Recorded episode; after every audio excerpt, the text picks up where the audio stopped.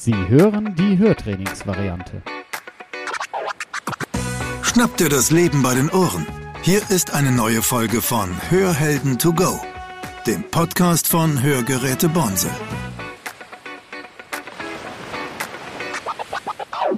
Hallo, mein Name ist Claudia Dreher, Moderatorin bei Hörhelden to go. Heute bin ich in Rheinheim bzw. in Georgenhausen oder wie die Menschen hier sagen, Schorschenhausen. Stimmt das, Matthias? Das heißt Schorschenhausen. Das heißt Schorschenhausen. Und in Schorschenhausen ist die Firma Akustikon. Die Firma Akustikon steht in der Branche für sehr differenzierte und gute Messtechnik. Und ich kann heute sprechen mit dem Matthias Paar.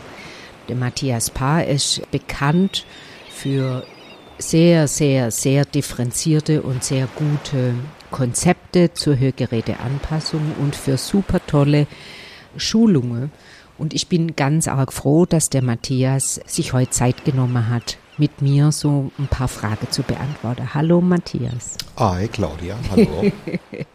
Matthias, also die Idee jetzt hinter dem Podcast heute ist, dass ich gern meine Kunde so ein bisschen erzählen wolle würde, was ist denn das Besondere an der Art und Weise, wie bei Bonsel die Hörgeräte eingestellt werden. Und dazu müsste man so eine kleine Kurve drehen, denke ich.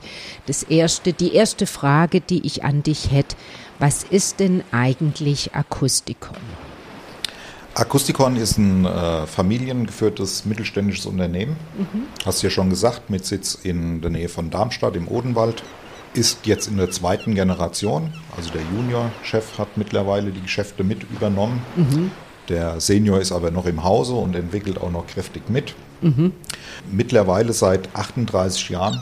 Ach komm, 38 in, Ja, 38 Jahre ist jetzt äh, die Firma Akustikon schon am Start und hat von Anfang an audiologische Messtechnik für Hörakustikbetriebe äh, hergestellt ich würde behaupten, schon innovative Konzepte. Also wir mhm. unterscheiden uns äh, schon stark vom Mitbewerber, vor allem halt dadurch, dass wir die Nähe zum deutschen Markt haben und uns natürlich schon sehr auf den deutschen Markt fokussiert haben, weil in Deutschland wird schon ein bisschen anders Hörgeräte angepasst, als das weltweite Fall ist.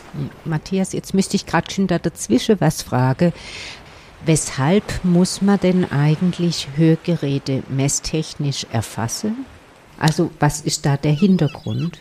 Ja, das hängt jetzt davon ab, welchen Part der Messtechnik wir beschreiben. Wir haben mal ursprünglich angefangen als reine technische Messmittelhersteller. Das heißt, da ging es noch gar nicht um Diagnostik und das Erfassen von kundenspezifischen Daten, sondern das war in erster Linie Messmittel, mit denen man die Hörsysteme selbst analysiert hat. Im Verlaufe der Vergangenheit hat das mehrere Stufen sozusagen durchlaufen. Also ganz am Anfang gab es noch wenig regulative Gesetze für mhm. Hörgeräte. Es gab äh, zu dem Zeitpunkt so gut wie noch keine Computer. Mhm.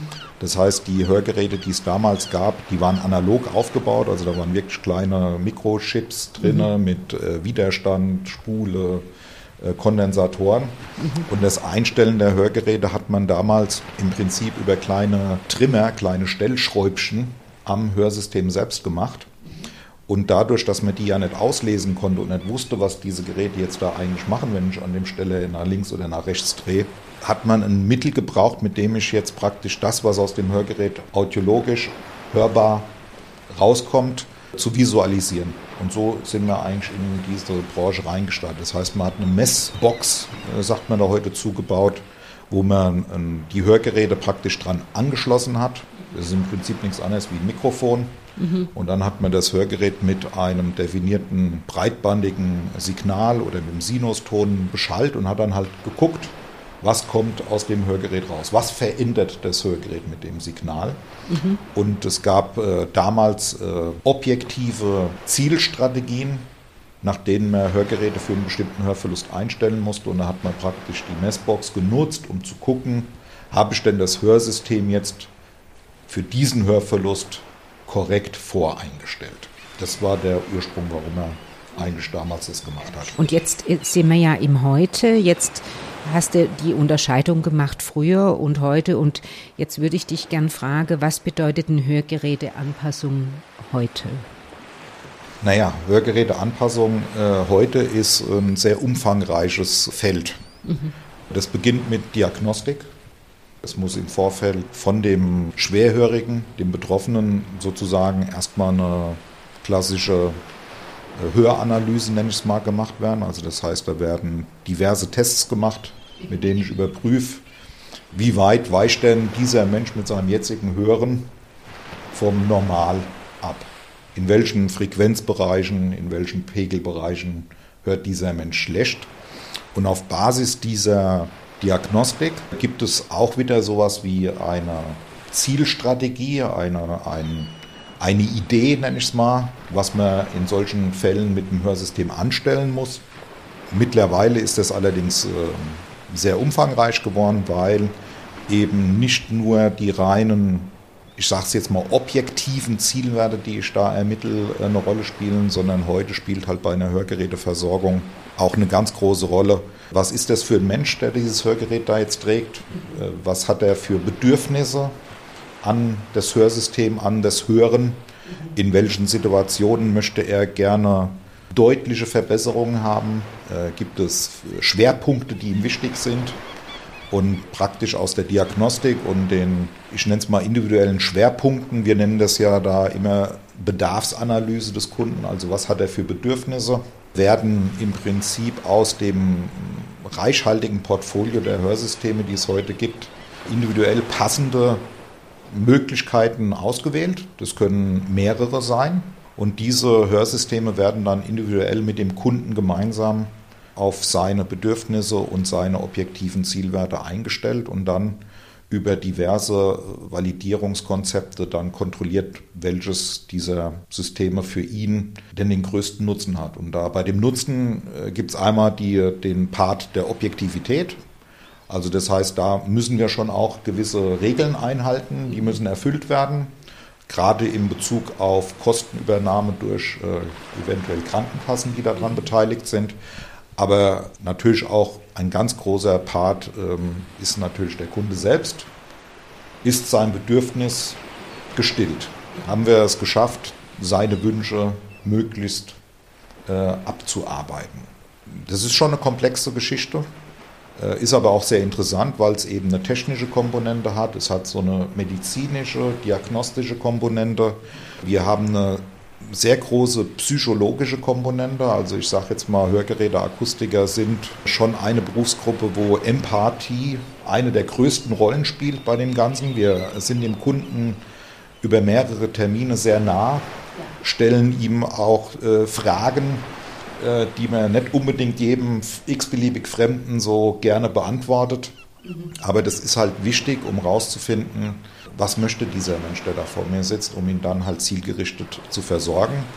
Und am Ende spielt es natürlich auch die Rolle, was ist der Kunde bereit für so eine Hörhilfe auch zu investieren.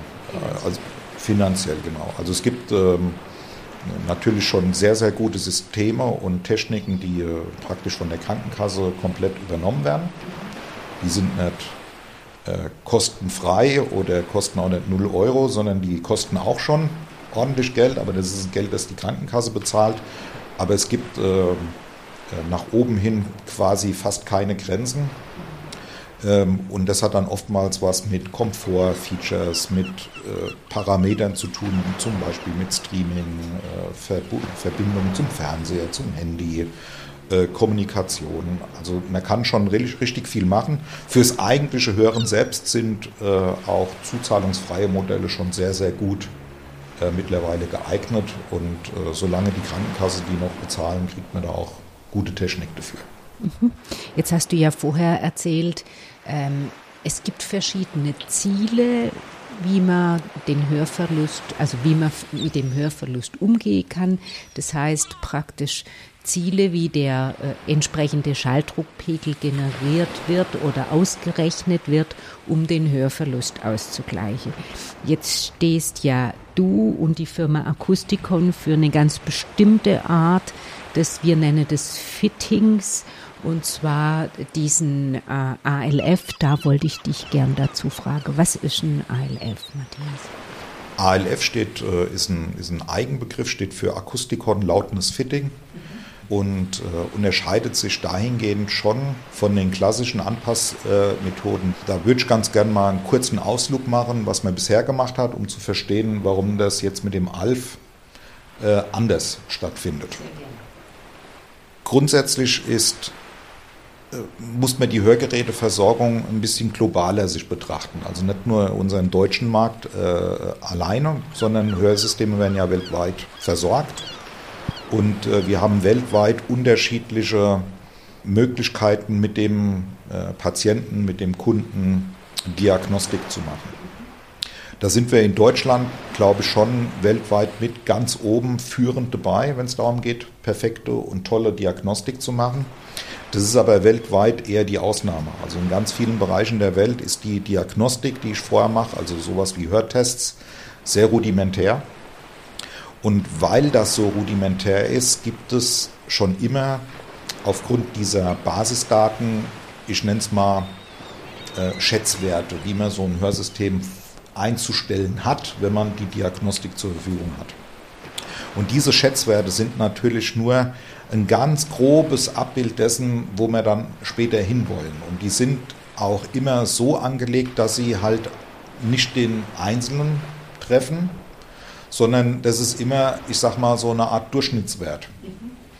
Und diese äh, Durchschnittswerte, die gebe ich dem Hörsystem im Vorfeld zur Verfügung und hoffe, dass dann das Hörsystem an meinem Kunden, an seinem Ohr, an seinen Kopf, an seinem Hörvermögen dann relativ gut trifft. Jeder, der schon lange in der Hörakustikbranche arbeitet, weiß, das klappt fast nie so. Also das ist ein ganz guter Startpunkt, aber mehr auch nicht. Und dann gibt es ähm, ganz viele unterschiedliche Möglichkeiten, jetzt das, äh, dem, dem, Kunden sein Hörsystem individuell äh, ans Ohr zu packen. Und die bisherigen Wege, die Schätzwerte, die Preskriptionen, die da drin waren, haben, wie gesagt, gehofft, dass ich das Ziel erreicht habe. Und bei dem Akustikon Loudness Fitting äh, drehe ich jetzt den, den Spieß um. Ich äh, stelle das Hörsystem für den Kunden vorein. Das kann dann auch gerne so eine grobe, geschätzte, gemittelte äh, Vorberechnung sein. Und jetzt fange ich mit dem Hörsystem am Ohr erst an, nochmal diagnostisch zu arbeiten. Also ich überprüfe jetzt praktisch den Weg durch das Hörsystem, durch das Hörorgan bis hin in den Kopf, wo, die, wo das Hören eigentlich stattfindet und gleiche es jetzt praktisch messtechnisch auf die individuellen Hörbedürfnisse des Einzelnen an. Also das heißt, ich gehe jetzt nicht an das Ohr ran und hoffe, dass das passiert, was ich mir da vorgenommen habe, sondern ich stelle jetzt so lange an dem Hörgerät äh, über dieses Messverfahren ein, bis das stattgefunden hat, was ich erwarte, bis praktisch im Hörvermögen des Kunden oben wieder Normalität hergestellt ist. Und wie genau kann ich mir das vorstellen? Also, weißt du, so ein bisschen Hörgerät einstelle, ja. An was orientiert sich derjenige, der den ALF äh, benutzt dann?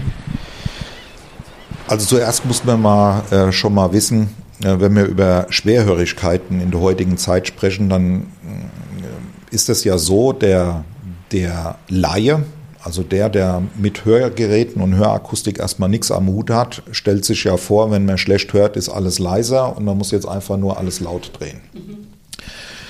Das ist äh, nicht der Fall, sondern Hörverluste sind schon sehr frequenzspezifisch. Das heißt, meistens fängt es in den hellen Tönen an, schlechter zu werden und da wird es auch sehr schnell sehr schlecht bis irgendwann mal die mittleren Tonbereiche oder sogar die tiefen Tonbereiche nachgezogen werden. Das heißt, der Mensch, der da äh, vor mir sitzt mit seinem Hörverlust, hat in den seltensten Fällen äh, nur das Problem, dass alles einfach nur leiser geworden ist und es muss jetzt lauter werden, sondern der hat meistens das Problem, dass äh, manche Bereiche für ihn noch nahezu normal wahrgenommen werden und andere sind einfach verschwunden. Also so ein klassisches Beispiel ist, dass viele Hörgeräteträger äh, in den ersten Tagen berichten, dass auf einmal wieder Vögel äh, im Stadtwald hören. und haben das eigentlich eher dahin geschoben, dass die wahrscheinlich aufgrund von Umweltbelastung und Lärmbelastung äh, aus den Städten geflohen sind. Ja. Das ist aber gar nicht der Fall, die haben sie einfach nicht mehr gehört. gehört. Und jetzt mit dem Hörgerät zwitschert es wieder. Mhm. Und weil das so ist, weil diese Hörverluste eben nicht einfach nur breitbandig, äh, also über alle Frequenzen gleich sind, sondern sehr individuell unterschiedlich sind, ist ja das Ziel eines Hörsystems schon immer gewesen, diese nicht ausgeglichenen Hörvorgänge wieder auf ein gleiches Level zu heben. Also ich möchte eigentlich am Ende wieder, dass der, dass der Kunde, dass der Patient mit seinen Hörsystemen äh, tiefe, mittlere und helle Töne wieder gleich wahrnimmt und nicht unterschiedlich laut wahrnimmt.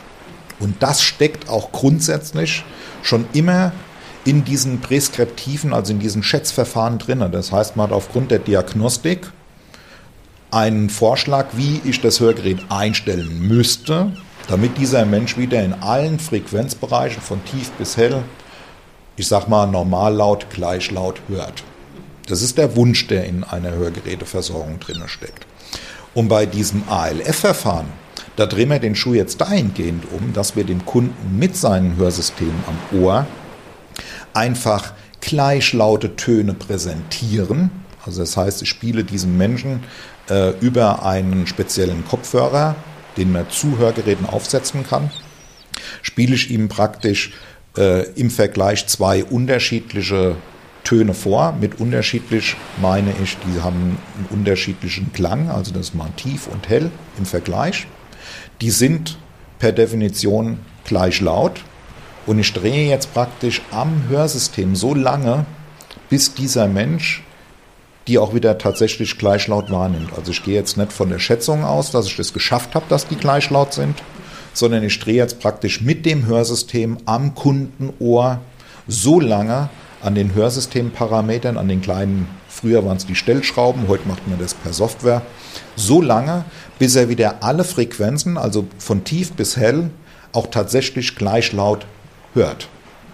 Und das ist das Große. Also das heißt, ich gehe nicht im Vorfeld davon aus, ich könnte es geschafft haben, sondern jetzt überprüfe ich es. Und zwar an diesem Menschen, der da vor mir sitzt, zielgerichtet, ganz individuell. Jetzt hast du ja ganz viele äh, Akustiker auch schon geschult in diesem Verfahren. Was hast du denn für Rückmeldungen? Was erzähle die Akustiker und was erzähle die Kunde, wenn Hörgeräte so eingestellt werden in, im Vergleich zu anderen Anpassverfahren? Ah, da habe ich schon alles gehört. also, der, der, der, der Akustiker ist wie jeder andere Mensch auch. Das heißt, wenn man äh, in seinem Beruf arbeitet, äh, ist man gewisse Routinen gewohnt. Und äh, jetzt durchbrechen wir halt Routinen. Und das klappt natürlich nicht bei jedem immer so auf Anhieb, weil äh, nicht, äh, es ist doch oftmals so, dass neue Besen eben nicht gut, gut kehren in unserer Branche. Das heißt, ich äh, habe schon oftmals erstmal Widerstand, Leute davon zu überzeugen, neue Wege zu gehen. Also das, äh, das, da gehört schon auch ein bisschen Erklärung dazu und intensives Training und Schulung. Aber es gibt auch ganz viele, die ja von sich aus schon festgestellt haben, dass der Weg, wie wir es bisher gemacht haben mit der Präskription, ein guter Weg ist. Aber es fehlt am Ende dann bei jedem Kunden doch immer noch mal sowas, um es besser zu machen.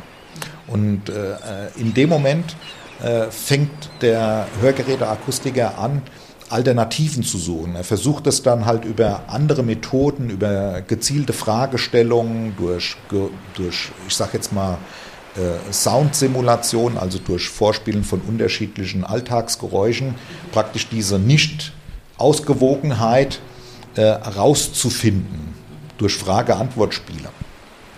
Und ähm, diejenigen, die das schon immer als äh, zu vage oder nicht zielgerichtet empfunden haben, die springen natürlich auf so ein Verfahren mit zwei Füßen drauf, weil die äh, sofort verstehen, wo der Nutzen in diesem Verfahren ist. Die, die das anwenden und äh, ausprobiert haben, äh, da habe ich bis jetzt noch nicht ein einziges Mal eine negative Rückantwort bekommen. Also die, die diesen Schritt ins kalte Nass äh, sich zugetraut haben und das durchgeführt haben, von denen kriege ich fast ausschließlich positive Bewertungen. Und das hat vor allem äh, zwei Gründe. Zum einen ist der, ist der alte klassische Weg ein Weg, wo in der Findungsphase der Hörgeräteeinstellung der Kunde eigentlich eher eine untergeordnete Rolle spielt. Also das heißt, da beschäftigt sich der Fachmann mit der Technik und der Kunde ist mehr oder weniger Mittel zum Zweck.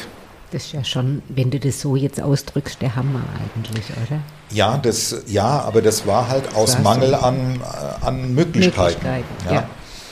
Äh, das heißt, ich habe äh, im, im, Idealfall sogar mich äh, stellenweise 10, 15 Minuten lang mit den Hörsystemen beschäftigt und der Kunde sollte im Idealfall sogar nur still und brav da sitzen und am besten kein, noch nicht mal dazwischen sprechen, damit ja. nicht aus Versehen irgendwas bei irgendwelchen objektiven Messverfahren verfälscht wird.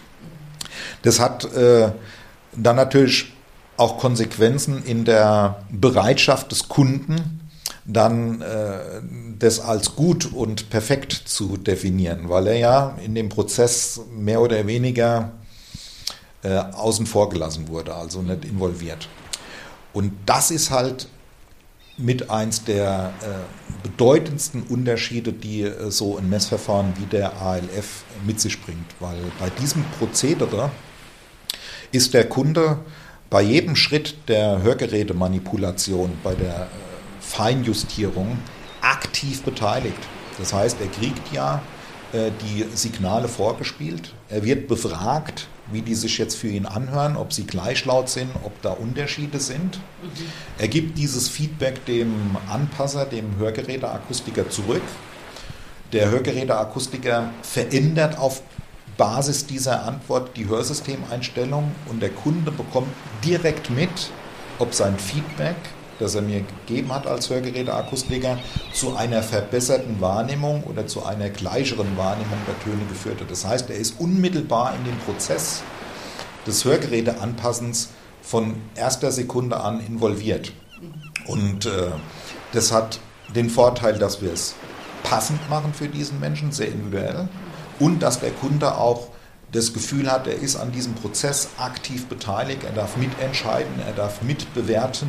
Ja. Und das ist eigentlich das schlagende Argument dabei. Also das heißt nicht nur, dass das, was rauskommt, auch objektiv gesehen eine super Anpassstrategie ist. Es ist auch so, dass der Kunde selbst miterlebt und psychologisch auch sagt, das ist, da war ich dabei, das ist mein Hörgerät, da habe ich mich dran beteiligt. Warum sollte das jetzt nicht in Ordnung sein? Ja, ja. ja. Also äh, Gott sei Dank sind wir ja alle von der Firma Bonsel geschult worden, von der Firma Akustikon für alle Dinge von dir und ähm, mache das ja jetzt schon längere Zeit und ähm, ich kann auch sagen, die Rückmeldung von den Kunden ist insgesamt wirklich deshalb gut, wenn die Kunden das Gefühl haben, ja, jetzt stimmt's. Also vielleicht ergänzend bei, bei, bei diesem Verfahren treffen treffen zwei äh, Bereiche aufeinander, die, die ich noch nicht erwähnt habe, die wichtig sind. Mhm. Also das eine, was ich schon erwähnt habe, war dieses ausgeglichene Hören. Also dass ja. ich dafür sorgt, dass der wieder alle Töne, ich sage jetzt mal, so wahrnimmt, wie das ein Normalhörender oder wie er, als er normalhörend war, das auch wahrgenommen hat. Das ist das eine. Äh, aber das zweite ganz schlagende Argument ist, mit diesem Verfahren wird auch dafür gesorgt, dass äh, beide Ohren wieder zu 100% symmetrisch versorgt sind. Also das heißt, ich betrachte nicht nur das rechte Ohr für sich und das linke Ohr für sich, sondern ich sorge dann auch am Schluss dafür, mit diesem speziellen Messverfahren, dass egal welche Tonhöhe auf äh, den Kunden trifft, er die mit beiden Ohren wieder absolut symmetrisch und gleich laut wahrnimmt. Und das sorgt im Ergebnis äh, zum ganz großen Unterschied auch, äh, was die Wahrnehmung für den Kunden angeht. Oftmals ist es bei einem schwerhörigen Menschen, der noch nie Hörgeräte getragen hat, ist ein Hörgerät erstmal ein Störfaktor. Also jeder Mensch, der schlecht gehört hat und kriegt jetzt ein Hörgerät aufgesetzt, egal wie gut oder wie schlecht es angepasst ist, wird trotzdem erstmal äh, den Eindruck haben, ui, das ist jetzt aber, äh, das ist mir eigentlich zu viel. Und das klingt auch gar nicht so, wie ich mir das vorstelle, wie das klingen müsste. Und hat natürlich äh, eher Abneigung gegen das, was da passiert. Und diese Abneigung dagegen hat in der Vergangenheit oftmals dazu geführt, dass der Hörakustiker, der Fachmann jetzt versucht hat, diese Abneigung auf ein Minimum zu reduzieren. Also das heißt, er hat versucht, ja, er hat versucht, die Hörsysteme so lange zu manipulieren, dass er, der Fachmann, noch mit gutem Gewissen sagen konnte, naja, das ist zwar jetzt nicht so eingestellt, wie es für den Hörverlust eigentlich gedacht ist, aber es wird ihm helfen. Und auf der anderen Seite äh, zu sorgen, dass der Kunde bereit ist, das Hörsystem in dieser äh, Hörsystemeinstellung zu akzeptieren und dann auch zu tragen. Und das ist jetzt äh, mit dem Anpassverfahren ALF auch deutlich besser geworden. Das heißt, der, der Kunde, weil er an dem Prozess A selbst involviert ist, ist schon von vornherein deutlich eher bereit, das zu akzeptieren, was da stattgefunden hat. Aber ganz wichtig, wenn ich es schaffe, einen ausgewogenen Klang wiederherzustellen und eine absolute Symmetrie dessen wiederherzustellen, spielt es dann auch eine deutlich geringere Rolle, wie das Hörgerät jetzt in der Gesamtlautstärke äh, akzeptiert wird. Ich vergleiche das immer bei meinen Schulungen, äh, nämlich immer zwei Beispiele. Ein Beispiel, da kann jeder was damit anfangen, ist, äh, es ist ein Unterschied, ob ich zu Hause mit einer tollen Stereo-Musikanlage mir Musik anhöre oder ich höre das mit einem Transistorradio, das da vor sich hin quäkt. Die Musik ist die gleiche. Ich kann die Lautstärke identisch laut einstellen, trotzdem wird der normal äh, Sterbliche immer das Transistorradio als deutlich negativer in der Klangwahrnehmung empfinden als die große, tolle, ausgewogene Stereoanlage. Das ist im Prinzip der Unterschied zwischen einem nicht symmetrisch, nicht korrekt eingestellten Hörgerät und dem nach ALF eingestellten Hörgerät. Das ist so ungefähr schon mal dieser erste Punkt. Und äh, was ich auch ganz gern für den äh, Nicht-Hörgeräteträger und für den äh, Unversorgten oder auch für den, der halt sich mit Hörgeräten nicht auskennt, auch ganz gern als Beispiel nehmen, wenn wir über diese Symmetrie des Hörens sprechen, also das, was wir, dass wir dafür sorgen, dass beide Ohren absolut wieder im Gleichschritt laufen. Das kann sich der Normalsterbliche immer so ein bisschen äh, selbst erklären. Jeder von uns hat bestimmt schon mal eine Erkältung gehabt. Und bei einer Erkältung kann es ja immer mal vorkommen, dass man so einen Druck auf einem Ohr hat. Ja. Also man sagt da immer, mir ist jetzt das Ohr zugegangen. Mhm. Dieser Schritt des Ohrzugehens ist nur eine ganz minimale Pegelveränderung des einen Ohrs zum anderen. Also da reden wir nicht, dass das eine Ohr jetzt taub ist und das andere ist normal, sondern da haben wir ein paar, das sind 10, 20 dB Unterschied, die wir jetzt durch diesen Druck haben. Aber jeder Mensch, der das schon mal hatte, muss sich nur mal daran erinnern, wie er sich in dem Moment, als es passiert ist, gefühlt hat, wenn es ums Hören geht. Also wenn er versucht hat zu kommunizieren, wie die Umwelt sich angehört hat, das war anstrengend. In dem Moment, wo das passiert, fühlt man sich gestresst. Ja. Es ist anstrengend zu hören. Und wenn es dann irgendwann mal diesen, diesen ominösen Block gibt, ja, das Poppen und das Ohr geht wieder, geht auf. wieder auf.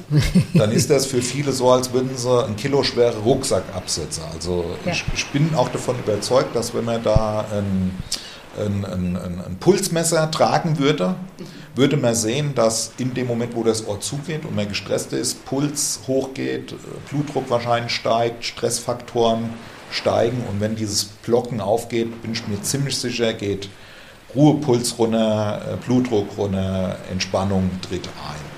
Und das ist der Effekt, den wir eigentlich mit einer Hörhilfe oder mit einem Hörsystem auch erreichen sollten, dass wenn ich das Hörgerät auf habe, kein Stresslevel steigt, sondern es sollte eigentlich eine, äh, die Entspannung da sein. Und das erreiche ich mit einer ausgewogenen äh, Frequenzanpassung und einer binauralen Symmetrie. Lieber Matthias, vielen, vielen herzlichen Dank für deine Erläuterungen. So, jetzt zum Schluss ähm, haben wir normalerweise ein Hörschatzkästle, wo ich dich bitte würde, was reinzulegen für unsere Kunde. Ich finde, äh, heute haben wir schon ganz viel reingelegt in das Hörschatzkästle. Ähm, meine Idee wäre jetzt viel mehr, wenn du jemand, der mit einer Hörgeräteeinstellung oder mit, mit, mit der Art, wie die Hörgeräte für ihn selbst arbeiten, unzufrieden ist, was würdest du ihm empfehlen? also Hörgeräteträger? Also was, was sehr hilfreich sein kann, ist, so eine Art Hörtagebuch vielleicht zu führen. Weil ähm, gerade wenn es ums Hören mit Hörgeräten geht, ähm, ist es ja so, dass der, der Hörgeräteträger ist ja mit seinem Hörgerät von morgens bis abends zu Hause beschäftigt, in, in unterschiedlichsten Situationen. Und dann trifft er auch während der Anpassarbeit ähm, alle Woche, alle 14 Tage, vielleicht mal eine Stunde den Fachmann und hat natürlich das Bedürfnis, in diese Stunde alles reinzupacken und alle, vor allem die negativen Effekte äh, reinzupacken. Und ich kann nur jedem Hörgeräteträger empfehlen, führen Sie in der Zeit, wo Sie das Gefühl haben, dass die Hörgeräte noch nicht Ihre Hörgeräte sind, also so wie Sie sich das vielleicht gerne wünschen, führen Sie da mal ein Tagebuch und schreiben auch gezielt auf, wenn etwas nicht in Ordnung war, was das für eine Situation war, wo Sie da waren, mit, wie Sie kommuniziert haben in der Situation. Und notieren Sie aber auch, über den Tag hinweg die Situation, wo keine Befunde waren, also wo, wo sie nicht das Gefühl hatten, da hat jetzt das Hörgerät gegen mich gearbeitet oder schlecht gearbeitet. Äh, es wird nämlich dabei wahrscheinlich oftmals rauskommen, dass das Hörgerät in ganz, ganz vielen Situationen des Tages eigentlich Ihnen sehr hilfreich ist und gut funktioniert und es wenige extreme Situationen gibt, wo es eben noch nicht so gut funktioniert. Und um die besser zu analysieren, braucht der Fachmann genaueste Informationen, damit er dann gucken kann, ob es eine Möglichkeit gibt, für diese speziellen Situationen entweder über spezielle Parameter, die das Hörgerät liefert, oder auch über Veränderung der Klangfarbe oder der Lautstärke gegenzurudern. Wichtig ist an der Stelle, ein Hörgerät wird für jeden Menschen am Anfang erstmal steinig sein. Das ist nicht schön ein Hörgerät zu bekommen. Aber ich kann aus tiefster Überzeugung und jahrelanger Erfahrung auch mit an die Hand geben. Das wird sich im Laufe der Zeit relativ schnell normalisieren. Also ich vergleiche das immer mit einer Physiotherapie. Äh, wenn ich zu meinem Physiotherapeut gehe, der tut mir auch weh während der ganzen Physiotherapie und das gefällt mir eigentlich auch nicht. Aber am Ende der Therapie tut es mir nicht mehr weh und ich kann wieder alle Funktionen, die er therapiert hat, im Idealfall nutzen. Und so muss man sich das beim Hören auch vorstellen. Am Anfang wird ein Hörsystem immer erstmal äh, anstrengend sein. Und das muss auch so sein. Und da müssen Sie auch bereit dazu sein. Es darf Sie nur nicht quälen. Aber es darf ruhig auch mal am Anfang äh, stressig sein, eine Hörgeräteversorgung. Deswegen ist es total hilfreich, ein, ein Hörtagebuch zu führen, um dann diese Extremstsituationen, die vielleicht stör, so störend sind, dass sie die nicht kompensieren können, dass da der Hörakustiker, der Fachmann, äh, eventuell Hand anlegen kann.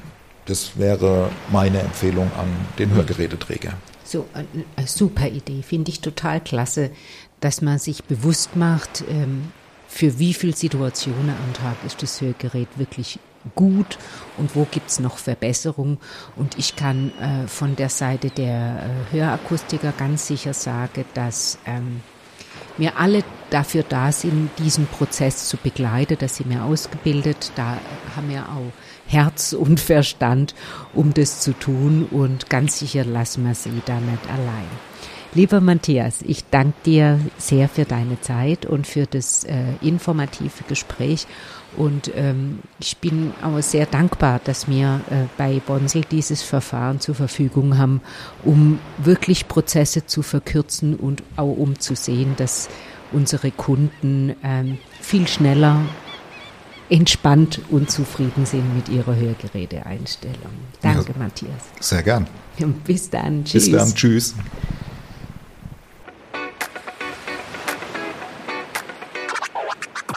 Das war Hörhelden to go, der Podcast von Hörgeräte Bonsel. Sie möchten keine weitere Folge verpassen? Dann abonnieren Sie jetzt unseren Podcast. Weitere Infos gibt es auch auf unserer Webseite www.bonsel.de.